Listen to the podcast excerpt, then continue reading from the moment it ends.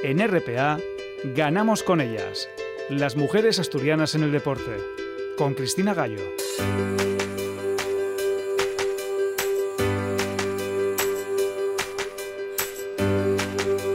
Programa 264 de Ganamos con ellas. Ya tenemos nuevo secretario de Estado para el Deporte, José Manuel Franco, y ya tenemos a otro político que llega al cargo y que no tiene nada que ver con el deporte. Veremos a ver cómo se desenvuelve de aquí en los próximos meses que tiene por delante con una cita olímpica este verano. Pero esta noche nos vamos a ocupar primero de hablar con una de las jugadoras afectadas por la situación que vive el balomano Zuazo con la asturiana Mada Fernández Agustí porque el conjunto baracaldés ha anunciado esta semana su posible cese de actividad ante las dificultades económicas que atraviesa. Vamos a tener también una larga charla con una de las pioneras del hockey hierba asturiano para conocer cómo fueron aquellos inicios. Vamos a hablar con María Teresa Ordiz, jugadora del Instituto Jovellanos, equipo que se creó a principios de los años 60 en una segunda ola que vivió el hockey asturiano. Tendremos motor con María José García, que nos va a presentar a Carla Grau, la primera mujer española que, es team manager en un equipo del Mundial de Superbikes. Y vamos a conocer también un programa muy importante, un programa educativo de excelencia deportiva que el próximo curso estará funcionando en Andalucía. Vamos a hablar con la directora de promoción deportiva de la Junta de Andalucía, María de Nova, que nos explicará en qué consiste este programa. Comenzamos.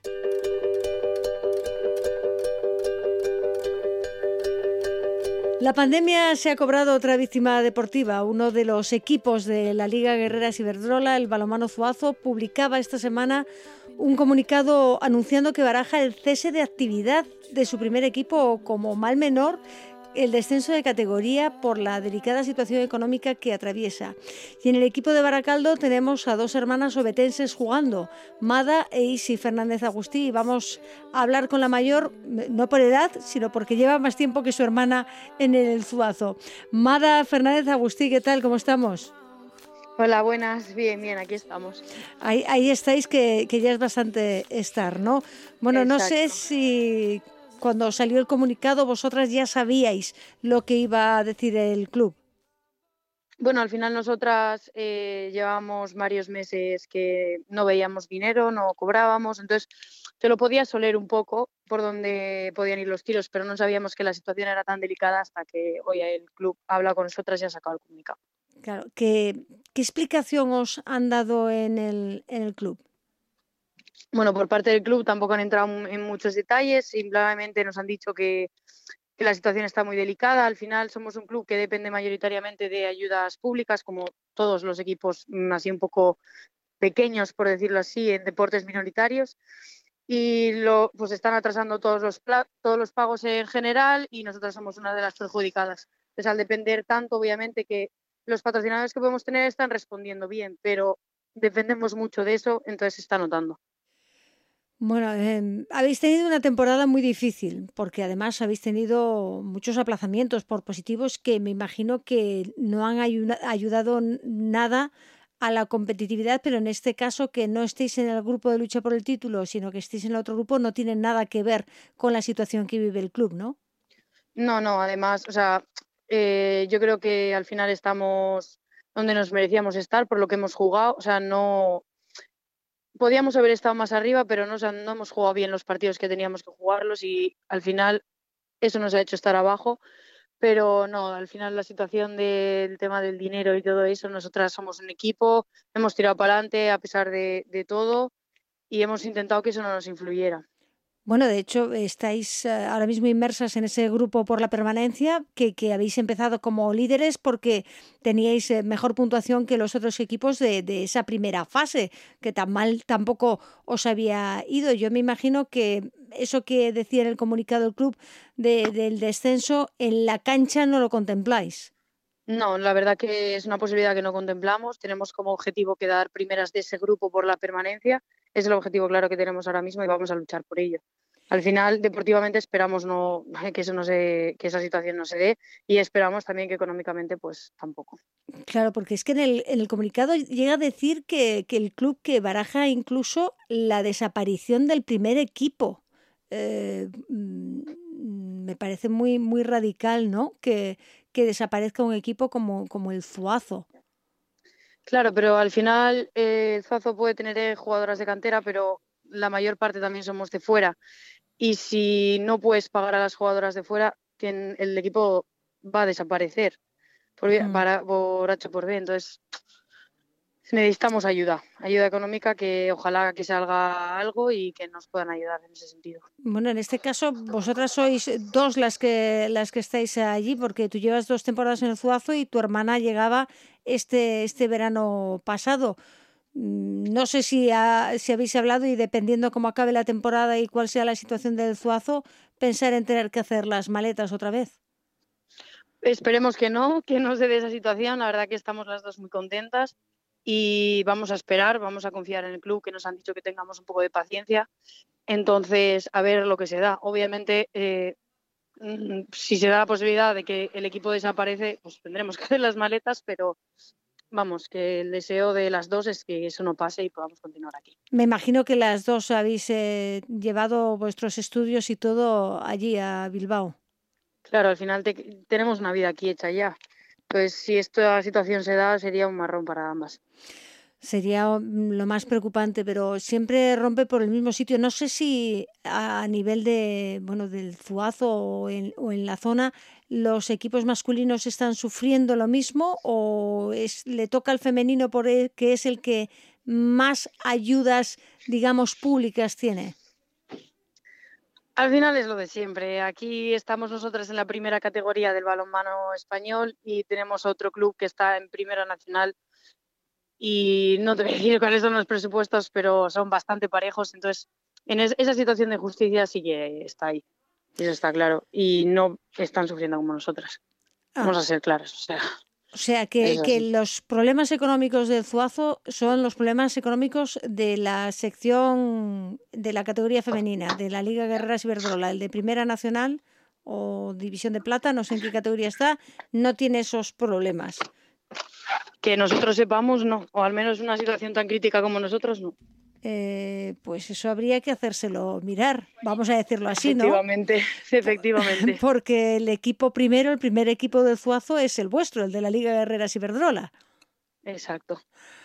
Ya, bueno, ya, ya me gusta menos todavía. No me gustaba la noticia porque que un equipo femenino tenga que llamar así, ¿no? Y pedir eh, socorro y una alarma porque no llega el dinero y que os tengan dos meses de, dos meses creo que has dicho de, de, pagos atrasados que lleváis sin cobrar pero que realmente hay otro equipo dentro de la misma estructura del club que no tiene no no es del club eso es otro club diferente. Ah es otro club del diferente. mismo deporte sí del mismo deporte. Ah eso eso es lo que me estaba a mí me estaba preocupando mucho lo que estabas diciendo. no. no no es dentro del mismo deporte en otra categoría eso sí me cuadra. deporte en la misma ciudad, eh, pero masculina.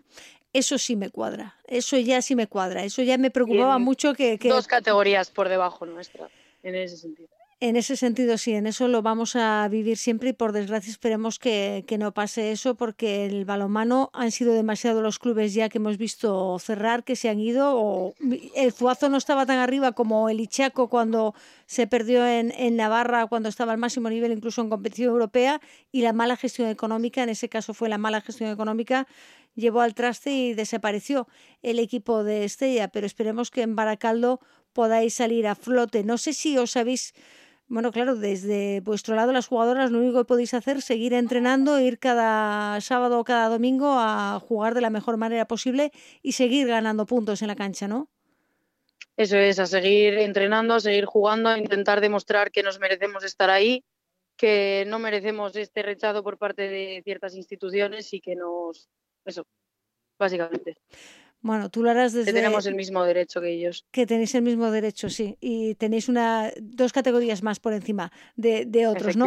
Y que tenéis que recibir y que seguís ahí. Además que tenéis, tenéis en las en filas tenéis jugadoras que acaban de venir de, con las guerreras del preolímpico, que irán a los Juegos Olímpicos si todo va bien, como Ainhoa Hernández, y la visibilidad de, de, ese equipo, aunque solo sea a través de, de jugadoras como puede ser Ainhoa en este caso, porque acaba de venir con la selección de las guerreras, está ahí, es presente y están en los medios.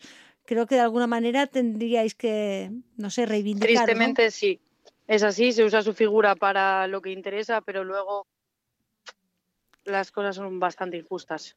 A la hora de la verdad, las que se quedan sin, cobrar la mensualidad sois vosotras y las que podéis quedaros a lo mejor encima sin equipo sois vosotras. Pues Somos nosotras, sí. Esperemos que en Baracaldo o en la Diputación de Bilbao o donde toque se pongan las pilas, revisen esos presupuestos y den la inyección de dinero que necesita el club para salir a flote, porque además estáis en esas condiciones para no perder la categoría en la cancha, mantener la categoría y por lo tanto intentar seguir en esa Liga Guerrera Ciberdrola. Pues eh, Mada Fernández Agustí, siento tener que hablar contigo para hablar de estas cuestiones y no hablar de lo deportivo, de cómo se ha ido la temporada y cómo estáis viviendo allí, pero bueno, esperemos que esto se solucione y que podamos seguir hablando de las hermanas Fernández Agustí en el balomano Azuazo. Un abrazo, Amada, y mucha suerte. Gracias, un abrazo. Sigue la actualidad del programa en nuestra página de Facebook Ganamos con ellas.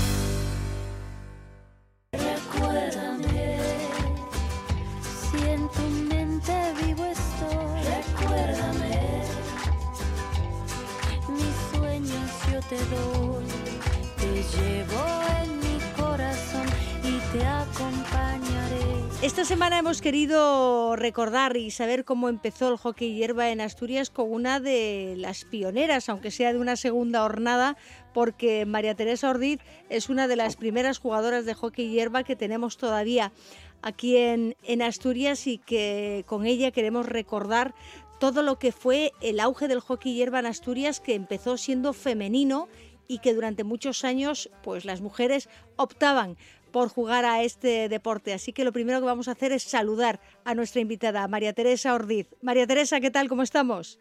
Muy bien, aquí a vuestra disposición. Bueno, vamos a recordar con María Teresa porque ella fue jugadora de hockey hierba en uno de los primeros clubes que se creó después de la posguerra y de ese parón que tuvo el hockey. Fue en el Instituto Jovellanos, ¿no? Donde volvió a nacer el hockey hierba en Asturias.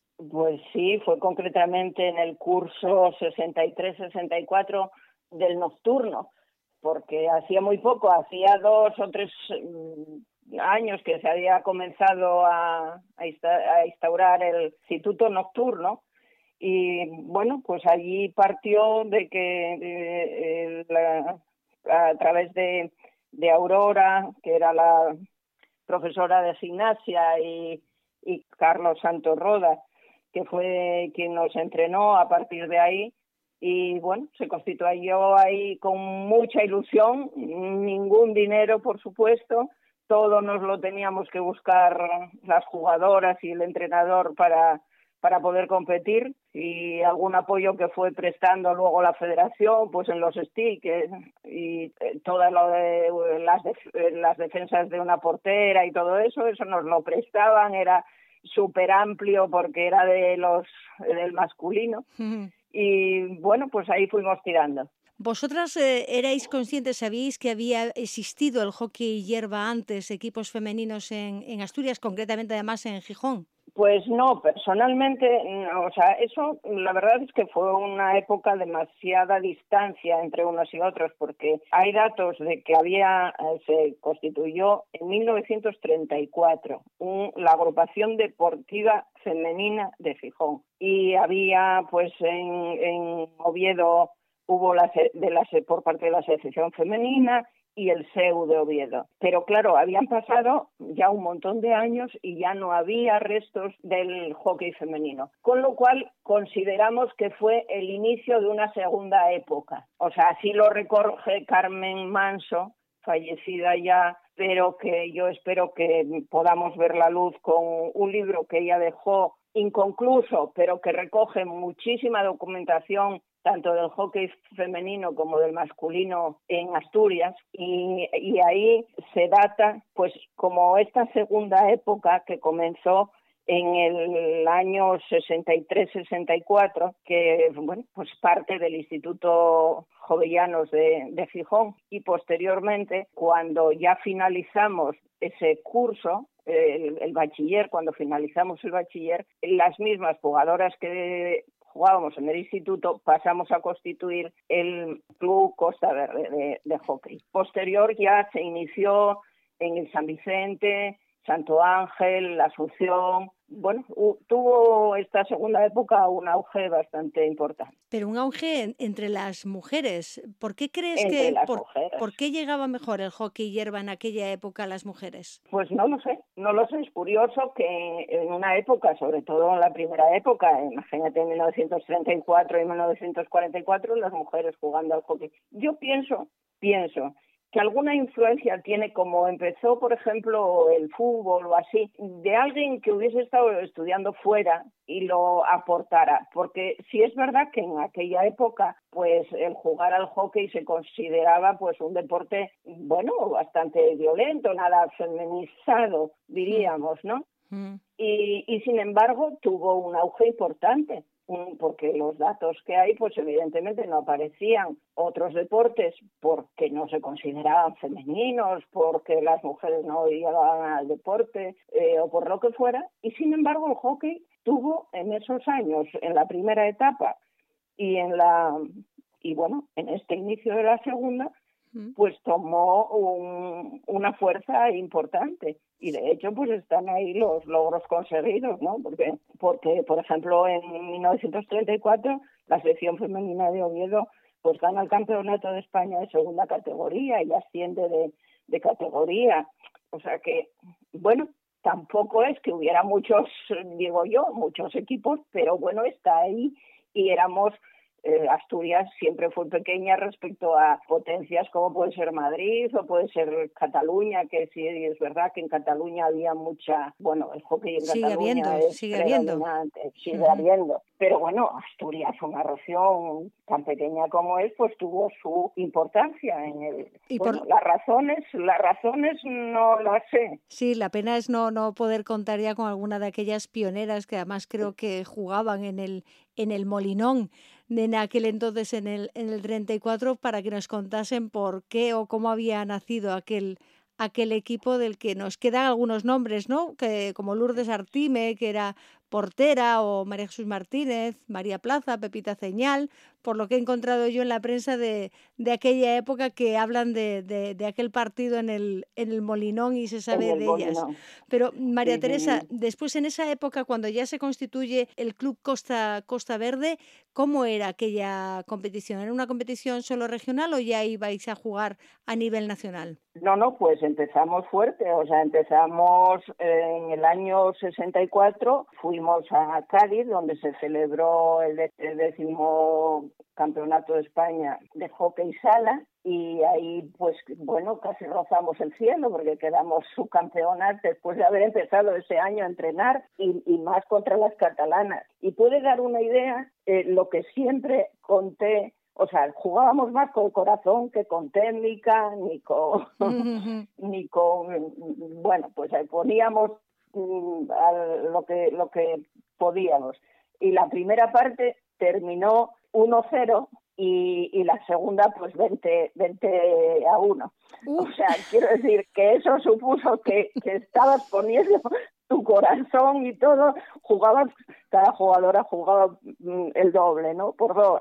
Pero claro, la superioridad de las catalanas que no se creían que aquellas infelices asturianas que llevaban un año entrenando escaso, pues les pudieran hacer la competencia, pues lógicamente sacaron su técnica y nos dieron una paliza de campeonato. Pero bueno, nosotros nos sentimos campeonas de, de, de España en aquel, vamos, haber llegado a un su campeonato con unos meses prácticamente que llevábamos entrenando, pues fue para nosotros glorioso, ¿no? Y bueno, la ilusión que ponías, porque de aquella no tenías ni equipaciones ni nada de nada, las equipaciones para ir a Cádiz y posteriormente en ese mismo año a disputar el campeonato de hockey hierba en Madrid, donde quedamos cuartas, ahí participaron muchísimos muchísimos equipos y bueno, yo lo recuerdo muy competido, pues aquellas equipaciones nos las hacíamos entre otra compañera y yo, que de aquella pues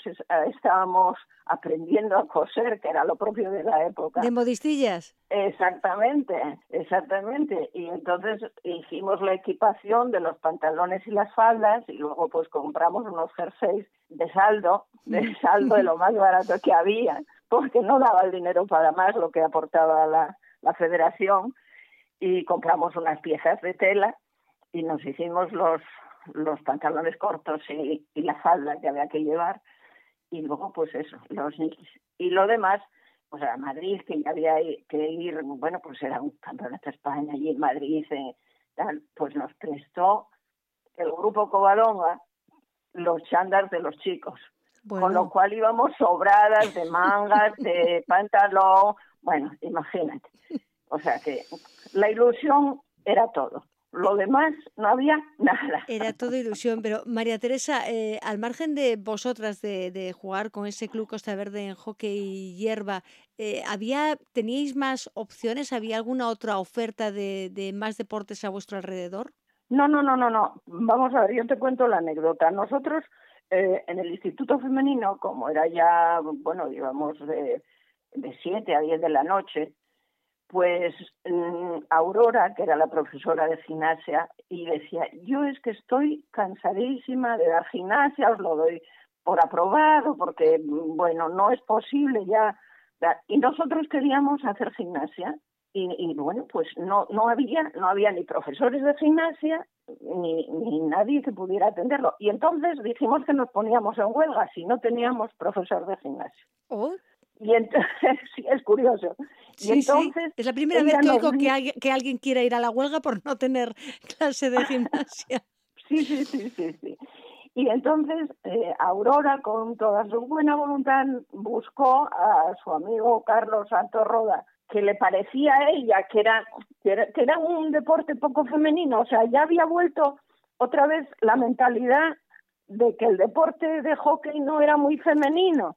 Dice, es que es lo único que encontré, o sea, un amigo que os podría dar hockey. Y entonces dijimos todas, aplaudimos con las orejas y dijimos, pues, pues nos vamos al hockey. Y empezó como clase de gimnasia. En el instituto, cuando se estrenó el Instituto Jovellanos, los primeros zócalos lo rompimos nosotras dándole a las bolas en los en el gimnasio.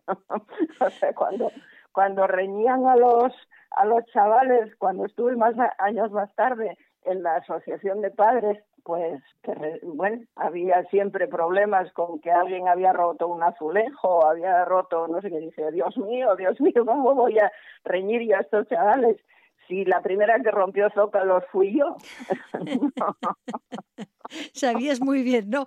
Lo que significaba lo de romper un zócalo. jugábamos, no había, no había nada adaptado, eh, porque, por ejemplo, íbamos a, entrenar al hogar de, que había eh, subiendo a Pumarín, donde hoy está la gasolinera, ahí estaba el antiguo hogar del productor y tenía una cancha, una cancha que, que no reunía las condiciones. Una cancha de cemento, supongo de cemento, sí, para entrenar hockey y sala. Y el hockey hierba, pues entrenábamos en lo laboral, que ya ahí sí había unos espacios, bueno, con muchos socavones, que la, la bola te, te botaba y te podía dar en los dientes, sí, sí tropezaba con un socavón. Pero bueno, todo nos parecía eh, superable. O sea, nosotros eh, éramos, éramos conscientes de que estábamos haciendo deporte en una época que no se mm. hacía deporte las mujeres. y estamos hablando de los años 60, eh, mediados de los 60, ya yendo hacia los 70. Y ahora que has dicho de la bola te podía dar los dientes, de aquella, claro, lo de protector dental, los protectores bucales, no sabíais nada de eso, ¿no? Claro, claro, no, no, yo recuerdo a, Eloisa Pérez que, bueno, en Cádiz le dio una bola en los dientes y los dejó, siempre le tomábamos el pelo y dice, ¿no? Y, y le quedó como las teclas de un piano.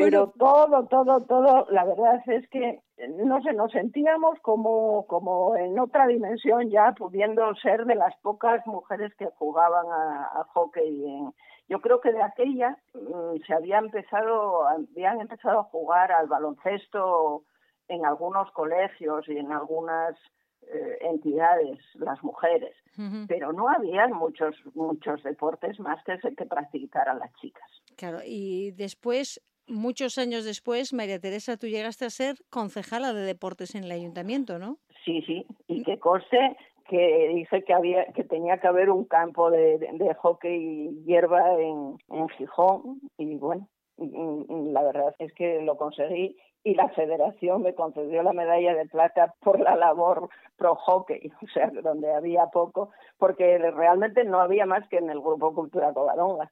Cuando llegas a esa concejalía de deportes, me imagino que, que tu ilusión y tu objetivo era que por lo menos pudiesen tener las instalaciones y que las mujeres pudiesen tener recursos y jugar a lo que quisiesen jugar, ¿no? Bueno, eso, vamos a ver, en el deporte, afortunadamente vivimos una ciudad que ser concejal de deporte para mí fue un, eh, no sé, como un premio, siempre lo, lo dije. Hay personas que, eh, bueno, pues decían, Dios mío, qué sacrificado es, que es verdad que los sábados, domingos, no he tenido mientras estuve en deportes ni un sábado ni un domingo libre, salvo los que cogía expresamente de vacaciones pero porque Gijón es, era eh, y, es muy activa en el deporte y ha potenciado mucho, mm, vamos, mm, el, deporte en general.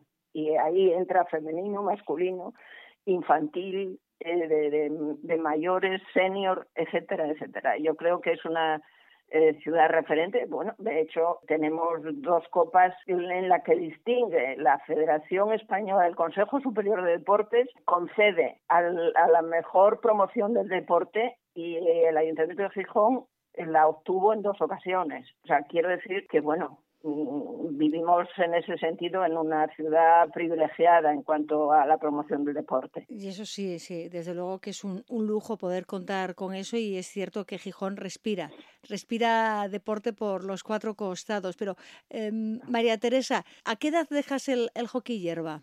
lo dejo pronto porque, bueno, fui un poco prematura, eh, fui de las primeras que me casé en aquella época y y claro, ten en cuenta que íbamos al instituto, yo tendría cuando se empezó pues 17, 18 años y bueno, me casé pronto. Pero luego, posteriormente, me volvieron a llamar de varios equipos y de hecho, pues en lo que recoge Carmen Manso en su, en su libro no publicado, eh, pues jugamos con el club de tenis y jugamos con el Trasgu y jugamos con el Grupo Cultura Covadonga porque te llamaban al, al, necesitar más jugadoras y normalmente se jugaba mucho al hockey sala, pero sí es verdad que cuando se necesitaban pues reforzar un poco los equipos que iban a competir a, a campeonatos, en, sobre todo en el hockey hierba, pues llamaban a veces a las a las que habíamos jugado antes y ya lo habíamos dejado por unos motivos o por otros. Y entonces, bueno, seguí jugando unos,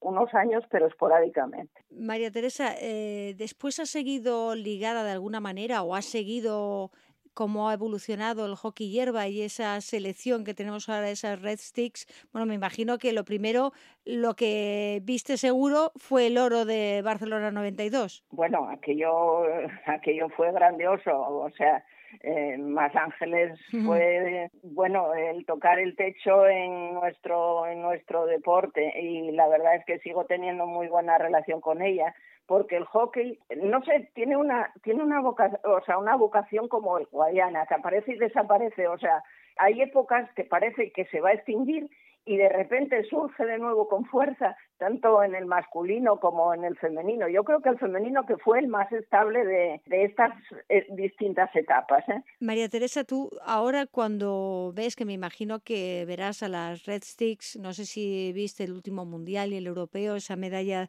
de bronce, ¿Has visto, ha cambiado mucho el hockey hierba que, que tú conociste, con el que empezasteis de nuevo en, en Gijón, al hockey hierba que se juega ahora? Mm, bueno, la verdad es que cuando jugábamos nosotras no nos enterábamos de las reglas, lo ah. único que nos enterábamos era del gol. Era más o menos, más o menos donde tenías que estar situada más o menos porque luego íbamos todas a por todas. La verdad es que parecíamos aquel eh, un equipo del Sporting de esos de en la época que no tienen una buena dirección y entonces juegan todos a todo. pues algo así, algo así debía de ser, ¿no? Hombre, es, eh, es más fácil eh, ajustar las posiciones, el campo de hockey hierba es más es mucho más largo. A mí me gustaba, la verdad, mucho el sala porque es muy rápido de jugar, muy rápido y entonces son cinco jugadores que, que tienes que estar mm, muy, muy, muy pendiente y no sé, yo para mí, mi ritmo de, de, aquella época, lógicamente, pues me gustaba, me gustaba mucho. Que las reglas del juego, bueno, fueron cambiando y eso, pero tampoco, tampoco es que sea tan distinto. ¿eh? Lo que será más distinto es cómo entrenan ahora, ¿no? Y la técnica que tienen ahora y el conocimiento que tienen ahora. Claro, y las equipaciones que tienen y todo. Pero no creo que tuvieran más ilusión que, el, vamos, la que nosotros teníamos en la época. ¿eh? Ahora, evidentemente, pues, pues tienen un calzado de última generación, tienen unos sticks que de un año para otro pues salen con nuevas características, pues es totalmente distinto. Habría ¿eh? que haberos visto a vosotras con, con, lo que tienen ahora las actuales, ¿no? A ver cómo os hubieseis podido mover en la, en la cancha y lo que habríais sido capaces de hacer con las equipaciones y los recursos de las que tenemos ahora, ¿no? Bueno, cuando faltan recursos tienes que suplirlo con ilusión y la verdad es que esa la pusimos toda. Ilusión me parece que sí, que, que os sobraba, a, raudales teníais ilusión. Eh, María Teresa Ordiz, ha sido un placer hablar contigo y conocer un poco ese hockey hierba que teníamos las pioneras. Bueno, las pioneras fueron las de las republicanas, ¿no? De, del año 34 con Lourdes Artime y compañía, pero en ese impasse que hubo después que nos quedamos sin hockey hierba fue ese Instituto Jovellanos, ¿no? Ese bachillerato nocturno que hicisteis allí, quien después lanzó de nuevo el hockey hierba en Asturias hasta que, bueno, hemos tenido muchas eh, jugadoras en la selección, ese oro de Más Ángeles y ahora tenemos a una María López que esperemos que llegue a los Juegos de Tokio y la podamos ver allí de nuevo disputar, ¿verdad? Por supuesto, que, que, ojalá lo pudiéramos ir a ver jugar en, en Tokio. Sí, no, no, pero allí no, no admiten, no admiten ahora mismo, solo va a haber eh, público japonés, no admiten extranjeras ni extranjeros a, a, los juegos esta vez, pero bueno, nos conformamos con verlas por la tele a las Red Sticks y disfrutar con ellas y con su juego y disfrutar esta noche con Teresa Ordiz, esta pionera del hockey hierba que nos ha recordado todo lo que hay ahí y ojalá que ese libro que dejó Carmen Manso, a ver si somos capaces de terminarlo y publicarlo para que todo el mundo conozca lo que fue el hockey hierba asturiano. Pues muy bien, muchas gracias por vuestra difusión de lo que fue nuestro deporte amado. Gracias. A ti.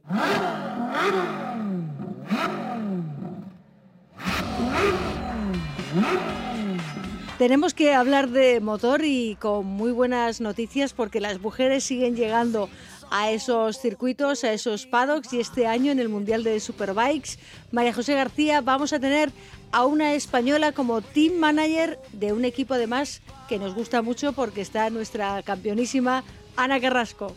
Muy buenas, Cris. Sí, la verdad es que además es un equipo que está apujando mucho por las mujeres y, hay varias mujeres. Hoy, hoy vamos a hablar de una tarea más desconocida y que sí que ha continuado siendo muy masculina, que es la de team manager y fundamental en, un paddock de, cualquier eh, especialidad. Eh, se trata de Carla Grau.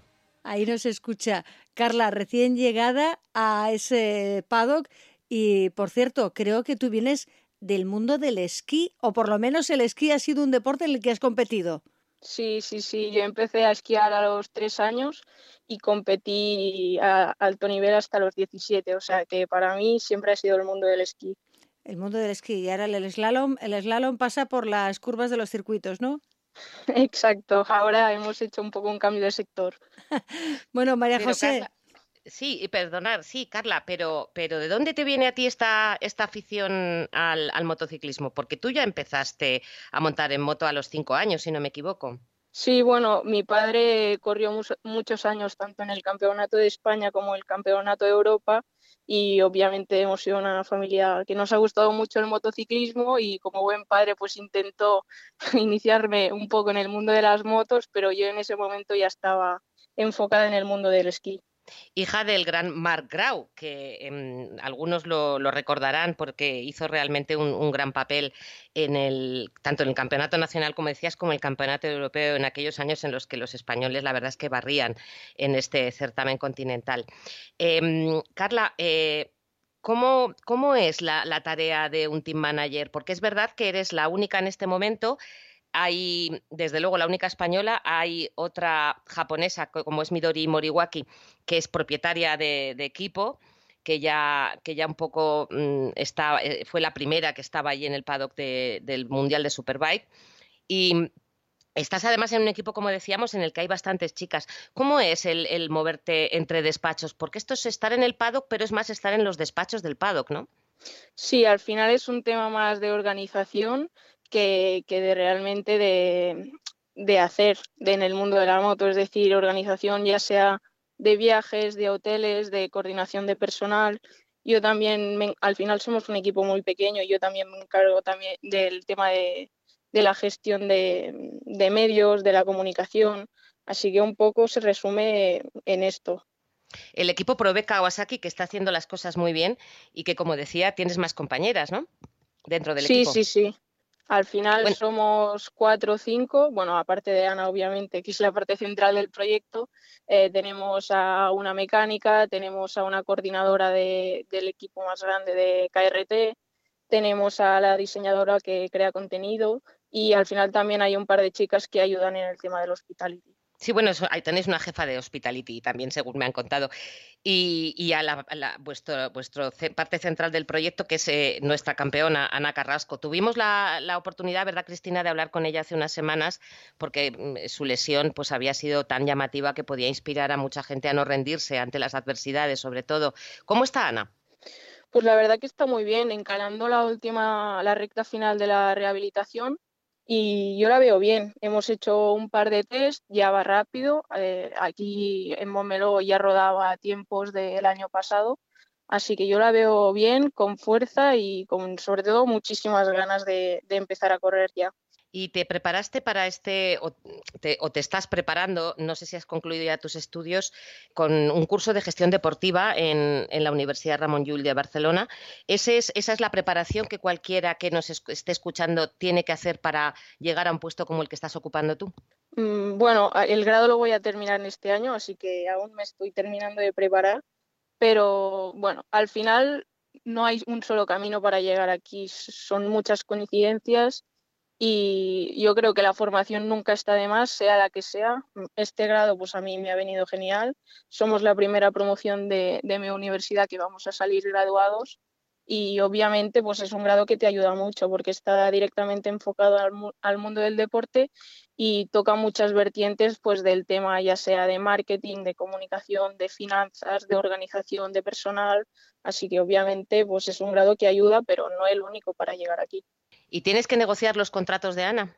Por suerte este tema no me toca a mí, ahí me saco un peso de encima y es otra persona que, lo, que los negocia. Así que yo estoy al día eh, de todas las negociaciones y los patrocinadores que tenemos, pero no soy la persona encargada de negociar pero sí que decides cuando eh, la piloto, en este caso, tiene que ir o no a un acto promocional o cómo se debe hacer o cómo se debe organizar, ¿no? Sí, ahí sí que un poco decido y aparte con el tema del COVID, pues intentamos también seleccionar mucho, intentar que haya poca gente, que se cumplan los protocolos porque es lo que no podemos hacer o tenemos que intentar al máximo no contagiarnos porque si no al final la temporada se, se nos va a ir. A mí me gustaría preguntarle a, Carla, mm, cuando dice esto y que ha entrado en el, en el mundo del motor, ya sabemos evidentemente por qué, por su padre, por Mark Grau, me imagino que te llamaba el mundo de las motos, pero en cambio tú habiendo sido campeona de España de esquí alpino, aunque fuese sub-16 en una categoría inferior, conociendo tan, tan a fondo el mundo de la nieve, ¿por qué te decantaste por el motor? Y no te has decantado por a lo mejor meterte en el mundo de la competición de, esquí? Bueno, al final el mundo del esquí, y ya sé lo que hay tanto a nivel deportivo como a nivel de logística y organización institucional. En mi casa hemos sido siempre todos los fines de semana de carrera mirar tanto los entrenamientos como las carreras. Y obviamente cuando ves un deporte tan espectacular como las motos así a distancia, pues te crea mucha curiosidad ver cómo, cómo realmente, cómo se organiza todo y cómo se hace desde dentro. Entonces, cuando me surgió la oportunidad de, incorporarme al equipo, pues no lo dudé ni, ni un momento. Y eh, el año pasado estuviste frecuentando ya el paddock, ¿no? También. Sí, desde 2019, a mediados de la temporada de 2019 entré para ver un poco si encajaba en el proyecto a nivel de comunicación y, obviamente la temporada pasada hicimos solo la mitad de la temporada por la lesión de Ana, pero sí ya estuve trabajando dentro del equipo. Y hay más que están también en el paddock de MotoGP que me imagino que también son un espejo en el que, en el que reflejarse, porque desde 2019 estaba Milena Körner, la alemana, que fue la primera mujer team manager en el equipo MV Augusta, y tenemos también una em, estadounidense como es Marianne Cornejo, que es manager del Red Bull International de, Two Wheels eh, Motorsport y jefa del proyecto de la Rockies Cup. Em, ¿Ves que quieras seguir sus pasos para llegar a, cosas más grandes? Bueno, al final, más que ser mujer o no, depende de las capacidades que tengas. Es decir, si veo que tengo las capacidades suficientes como para dedicarme a esto y obviamente alguien me da la oportunidad para seguir en esta línea, pues a mí me encantaría. Es un trabajo que me gusta, el mundo del motor me gusta y al final pues sería una oportunidad que, no querría desaprovechar para nada. ¿Cómo animarías a, las eh, mujeres en este caso, aunque evidentemente hombres, mujeres, quien quiera, pero sobre todo a las mujeres que quizá no se atrevan a plantearse eh, hacer un trabajo como el que estás desarrollando tú? Bueno, les animaría pues a, formarse y, atreverse, porque al final si, quieres hacer algo en la vida, no puedes dejar de intentarlo hasta el último momento. No, dedicarse a algo que no te gusta realmente se hace muy difícil. A mí ir a trabajar todos los días pues me encanta porque es algo que disfruto y me gusta. Así que yo las animaría porque al final ni somos las primeras ni vamos a ser las últimas. Cada vez habrá más mujeres en el paddock, tanto de MotoGP como de Superbikes sean los cargos que sea, y hay que, atrever, que atreverse a hacer pues lo que a uno le guste, sea del sector que sea, haya más mujeres o menos. Pues creo que con esas palabras ya no hace falta añadir nada más, Cristina. Lo ha dicho Carla clarísimo. Lo ha dicho muy claro y tiene que ser así. Tienen que atreverse y no tener miedo a equivocarse, porque el que nunca se equivoca es que nunca ha hecho nada. Así que hay que dar el paso. Carla Grau, un placer hablar contigo y mucha suerte para ese equipo esta temporada y esa Ana Carrasco que ojalá se recupere y la veamos en, la primera línea de las parrillas como nos tenía acostumbradas. Muchas gracias, seguro que sí. Y, además, eh, antes de, despedirte, recordar que este año no solamente tenemos una mujer en, el, eh, en la pista, que es Ana, que es por supuesto española, sino que tenemos otra española más, porque María Herrera vuelve al Mundial de Supersport. O sea que abriendo camino siempre las mujeres españolas en el, en el mundo del motor. Carla, un abrazo muy fuerte y mucha suerte. Un abrazo para vosotros también, muchas gracias.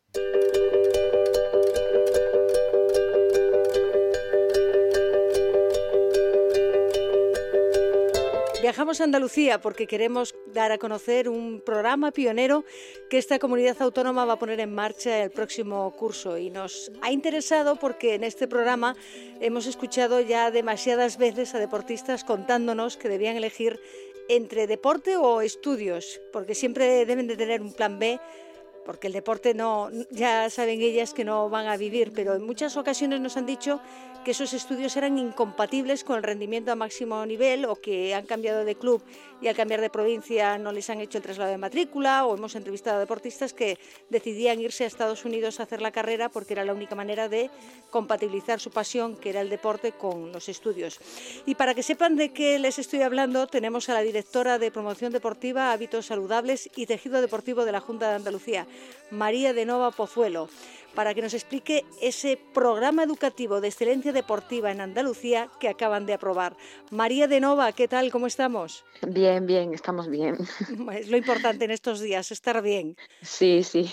Bueno, un programa educativo de excelencia deportiva.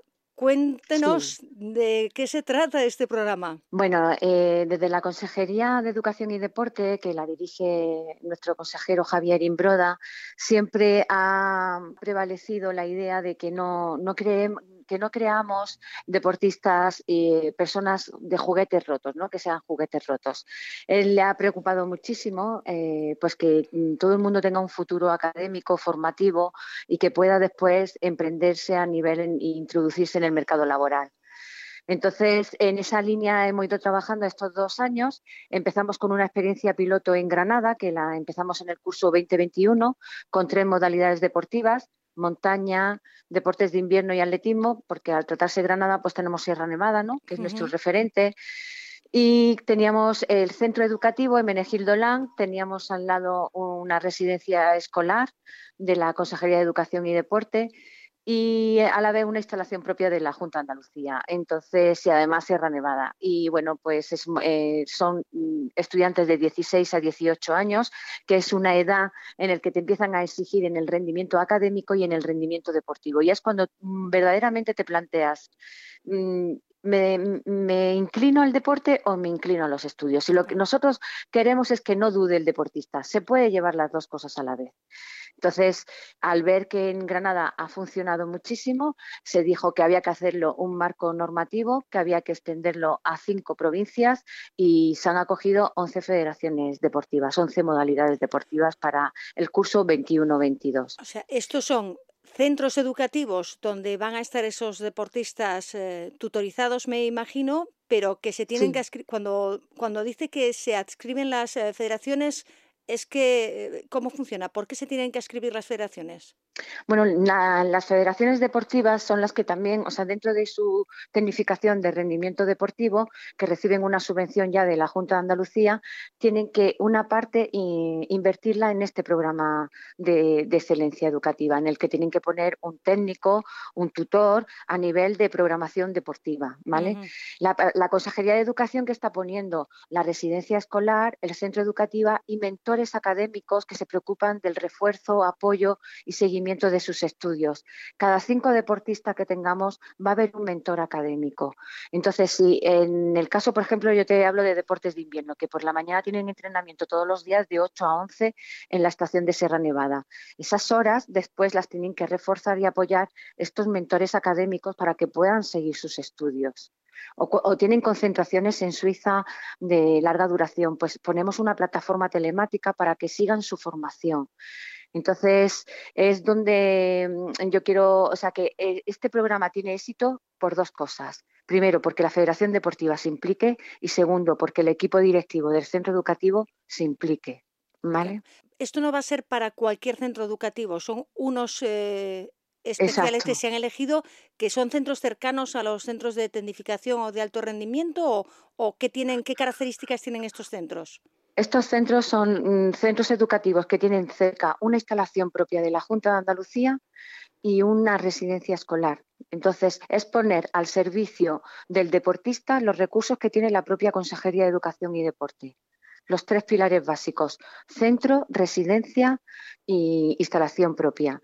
Y solamente va dirigido a deportistas que se encuentran en rendimiento base, alto rendimiento y alto nivel. No, evidentemente tienen que ser los que están en alto rendimiento, son los que tienen más mm. eh, problemas, mm. como nos hemos encontrado eh, siempre, lo que decía al principio en las entrevistas, siempre nos comentaban lo mismo. Llegaba un momento que o tenían que elegir o que les era muy difícil continuar. Bueno, la semana pasada una, una nadadora olímpica nos mm. comentaba que cuando cambió de club tuvo que elegir, tuvo que cambiar de carrera porque no le hacían el traslado de matrícula de, fisioterapia que estaba estudiando y bueno, se, ha lanzado a la ingeniería biomédica, ha dado un salto mayor, pero son cuestiones que no deberían ocurrir. Este programa es pionero en España. ¿Es un programa mm. trasladable al resto de comunidades autónomas?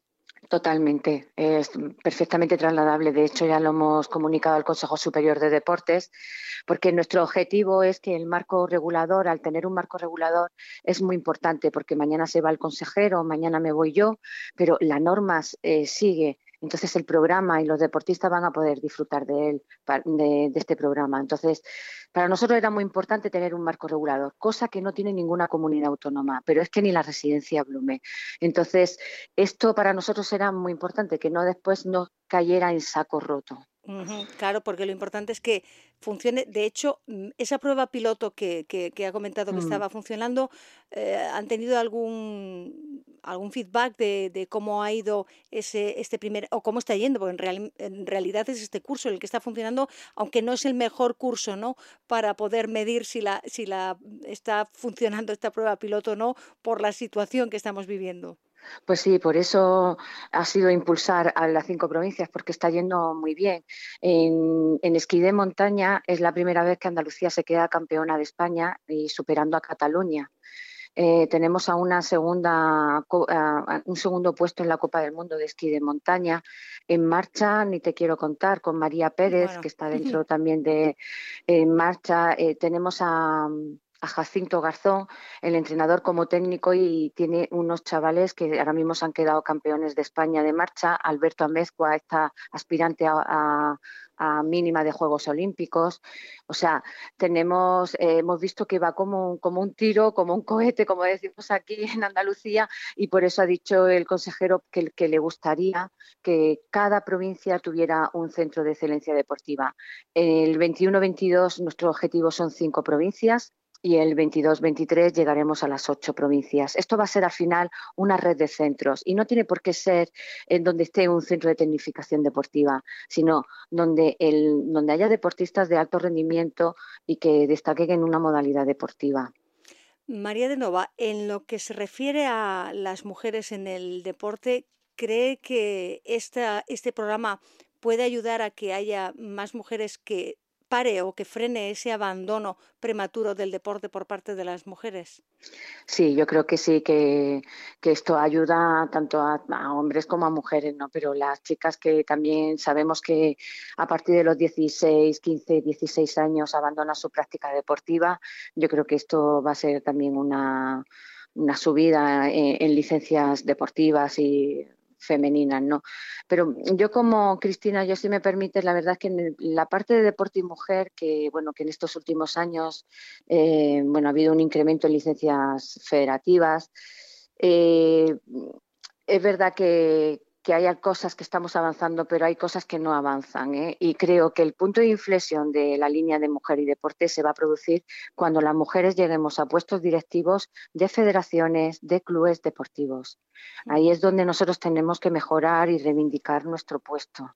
Porque cuando sean directivas es cuando empezarán a pensar un poco en las mujeres, en el deporte base, pero hay que estar arriba para, para, para, llegar a pensar en eso, porque es lo que yo me doy cuenta. Solamente tenemos aquí en Andalucía de 60 federaciones, hay una mujer eh, que es presidenta de Federación pues Deportiva. Como a nivel nacional. En cuanto acabe la mm. Federación de, de, Remo sus elecciones y no sale reelegida Asunción Loriente, nos quedaremos con Isabel García Sanz como única presidenta a nivel nacional en, eso, no hemos, no hemos avanzado, pero igual hay que mm, promocionar también programas que animen a las mujeres a entrar en el mundo de la dirección, porque en el deporte lo hemos más o menos lo hemos conseguido, ¿no? Tenemos esa igualdad de participación de, que no nos pueden prohibir participar en nada, pero llegar a esos puestos que, nos comenta de, de dirección, ahí todavía cuesta muchísimo que las mujeres se animen a dar ese paso. Es un coto demasiado cerrado. Sí, sí, totalmente. No, no llegamos arriba, ¿no?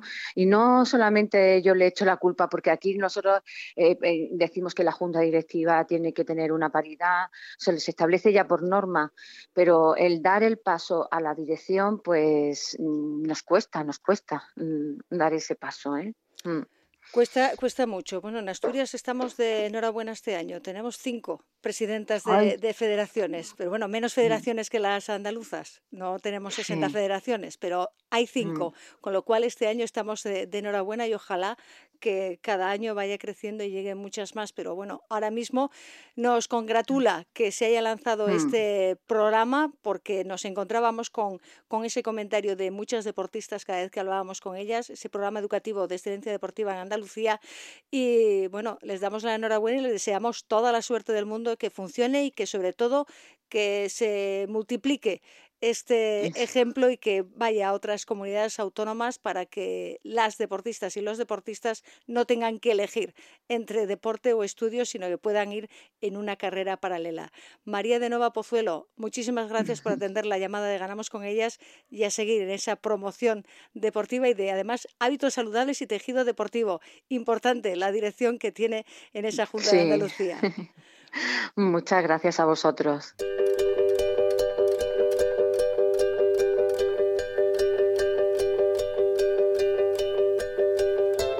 La semana pasada hablábamos de ese proyecto Basket Girls para evitar el abandono prematuro de las jugadoras de baloncesto y esta semana pues acabamos de conocer ese proyecto de la Junta de Andalucía, ese marco normativo para que haya esos centros de excelencia deportiva para que no abandonen porque no puedan compaginar el deporte y los estudios. Y este martes 6 de abril les recordamos que es el Día Mundial de la Actividad Física y Día Internacional del Deporte para el Desarrollo y la Paz. Y hay una cita en Avilés muy especial porque se presenta el documental Astrid, una película documental sobre la medallista paralímpica Astrid Fina. En este programa hablábamos con Astrid Fina justo antes de su competición en Pyongyang, donde consiguió la primera medalla paralímpica femenina en Juegos de Invierno para el deporte español. Y hemos querido recuperar un pequeño extracto de aquella conversación para que entiendan la historia de esta gran campeona que este martes estará en Avilés presentando su película. Y me siento mucho más preparada y ahora ya no soy yo contra el circuito, ahora ya soy yo contra las otras chicas. Eso está, está bien lo que has explicado, no eres tú contra el, contra el circuito, porque claro, hay que, a quien nos esté escuchando que no conozca la trayectoria de Astrid Fina, como ella misma nos acaba de decir, hace cuatro años fue olímpica, pero acababa de subirse una tabla de snow, pero, pero literalmente, porque tú no te dedicabas al snowboard ni nada, el snowboard llegó después de que tú sufrieses un, un accidente de moto, creo que fue con, con la moto en la que perdiste un pie y eso te ha llevado al mundo del deporte paralímpico. Sí, sí, sí, yo tuve en el 2009 un accidente, yo iba en moto y me atropelló un coche en Barcelona y bueno, estuve tres años intentando salvar el pie. Y después de estos tres años eh, cogí una bacteria hospitalaria que me creó infección y, decidí pues amputarme el pie y fue a raíz de esto que empecé con el snowboard. Empecé de cero ya con la prótesis y, y bueno al año siguiente justo era un año olímpico conseguí clasificarme para para llegar a los juegos pero claro mi, mi nivel era era muy bajo sea, no podía, eso es lo que te contaban antes, no podía competir yo contra las chicas porque ya, suficiente tenía con llegar abajo como para competir contra las chicas. Y ahora no, ahora ha cambiado mucho el nivel, he entrenado muchísimo y, y bueno, a ver cómo sale la cosa. A ver cómo, cómo sale la cosa, pero Astrid, quien, quien, quien te esté escuchando dirá de, de no hacer eh, nada mm, a, a ser... Mm, miembro de, del equipo paralímpico que nos representará. ¿Tú hacías deporte antes de sufrir el accidente? Pues hacía deporte lo que es rutinario de ir al gimnasio, hacer spinning y volver para casa, no hacía mucho más. Ahora estoy entrenando, pues hay días que entrenamos ocho horas diarias, seis días a la semana es muy diferente, porque yo no conocía fatiga, ahora hay muchos días que me dicen hola y tengo ganas de llorar, pero bueno, luego ves los resultados y ves que voy avanzando y, eso pues me anima a seguir, a seguir y que el mundo de la nieve me ha enganchado. ¿Y, cómo fue? ¿Cómo te enganchó? ¿Por qué el snowboard? Pues mira, porque yo tengo un amigo que, que es profesor de snowboard en Vaqueira, que es donde estamos ahora, y, y, siempre me había animado a probarlo.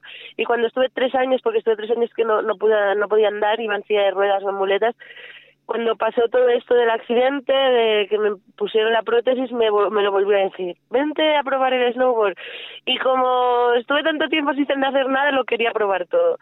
Y vine, estuve con él, estuve un par de días con él, y al volver a Barcelona, que yo soy de Barcelona, pues me llamó y me dijo, vente a de las pruebas del equipo nacional. Y me animó a presentarme. Y mira, justo tuve la gran suerte que en ese momento pues no habían chicas en España y, me cogieron porque al año siguiente era olímpico y, el nivel era muy poquito, o sea, era muy bajito y bueno, querían probar a ver si yo llegaba. Por eso me han metido tanta caña desde el principio, porque el reto era llegar a Sochi. Y después de Sochi, como fue bien, pues el reto era llegar a Corea, pero ya preparada. Y tan preparada que llegó porque volvió con ese bronce. Primera medalla paralímpica femenina de invierno para España y ahora su historia ha sido llevada a la gran pantalla. Quienes hayan conseguido asiento en el auditorio del Centro Niemeyer de Vilés, porque el aforo se ha reducido a 230 personas, tendrán la oportunidad de hablar con Astrid Fina en directo porque tras la proyección de la película habrá un coloquio con ella y con el director del documental. Gran iniciativa de la Dirección General de Deporte con la colaboración del Ayuntamiento de Avilés y la Federación de Deporte Adaptado de Asturias, esta presentación del documental Astrid el próximo martes, en dos días, el 6 de abril, Día Internacional del Deporte. Nos hemos quedado sin tiempo, nos despedimos con los saludos de Marca Unedo en el control de sonido y quien les habla, Cristina Gallo. Les esperamos la próxima semana. Mientras tanto, cuídense mucho.